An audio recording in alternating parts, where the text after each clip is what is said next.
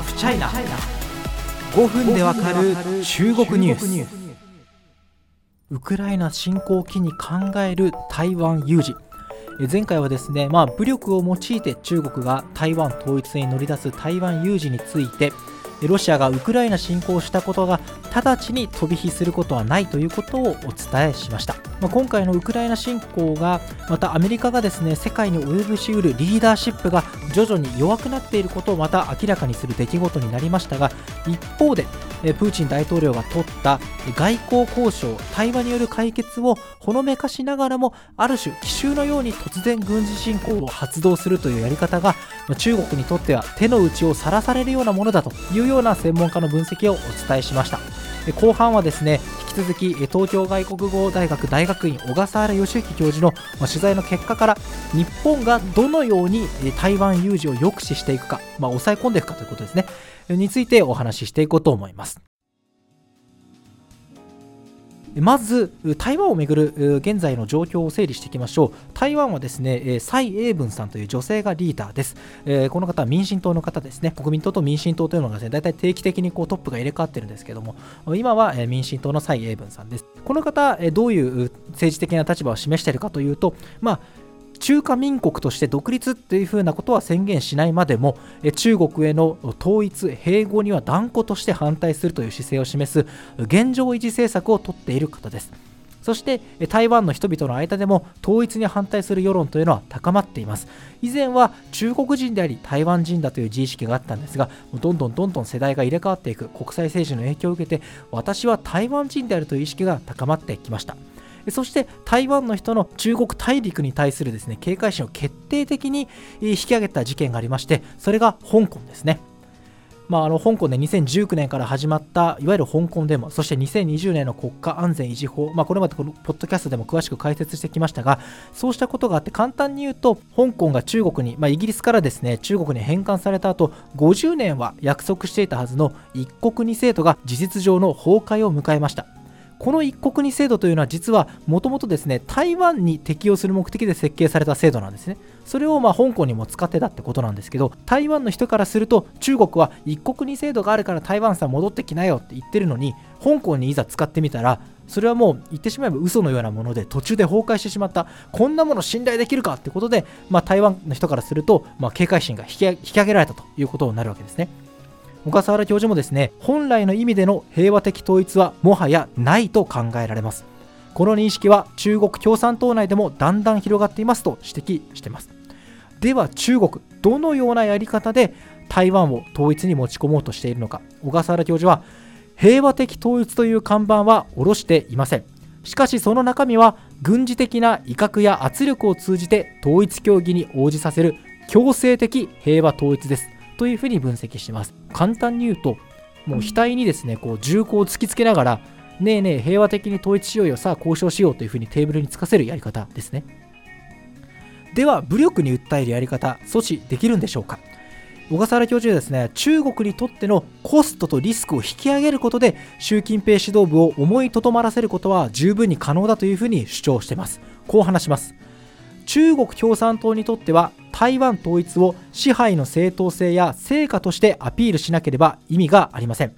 しかしもし軍事侵攻を行えば人民解放軍にも大きな犠牲が出るほか日米欧からの経済制裁も課されます。血みどろの統一を成し遂げても最初は興奮の渦が巻き起こるかもしれませんが1年2年経つと死者の情報が伝わり経済的にも苦しくなり国際的にも孤立する。あれは何だったのかという感情も生まれます。ね、台湾統一共産党が成し遂げましたやったーっていうふうにそれは中国大陸世論は巻き上がると思いますよでもその後待ってるのは世界各国からの経済制裁の嵐です。今、ロシアもですね経済制裁にすごく大きなダメージが与えられるんじゃないかということ、まあ、あの予測されていますけれども、日米欧から、そしてそこと経済的なつながりが非常に深い中国にとってですねそのダメージは比にはならないというふうに予測されます。もちろん中国というのは経済成長を通じてね、ほら、こんなに俺たち経済成長できたし、あなたたちもその果実に預かってきたでしょ。だから、まあ、選挙はないかもしれないけど、共産党がお前たちのリーダーでいいよねっていうふうにやってきたわけです。そして、ただそれが日米欧からの経済制裁を受けてしまうと、庶民の生活一気に苦しくなります。そして台湾統一成し遂げたといってももし自分の家族だったり友人だったりが人民解放軍として出兵してお亡くなりになって戻ってきたあるいは行方知れずになってしまったその情報は隠蔽のしようが基本的にないわけです。よね伝わるわけですそういう風になった時に共産党がいかに華々しく台湾統一被害悲願を達成したと言っても庶民の間ではおいおいおいこんなはずじゃなかっただろうという風になります。そしてその感情が生まれ広がっていくことが共産党にとって絶対になくすことができない命題である一党支配というものを直撃するというふうに見ているわけです。小笠原教授は共産党は全ての判断が正しいなどある種神話化されています。そこに対する疑問や不信感が生まれ体制を揺るがしかねません。習近平氏の最大の目的は共産党の支配体制の永続そして自らが権力の座に長くとどまることです。それ自体に影響しかねないとなれば慎重にならざるを得ませんと話しています。要は台湾統一を成し遂げても結果的に共産党の支配というものが失われるリスクがあればそれを天秤にかけたら当然慎重になりますよねという理論。これこそが最大の抑止力だというのです。このように習近平指導部にとってコストと、まあ、リスクそして台湾統一のメリットを天秤にかけて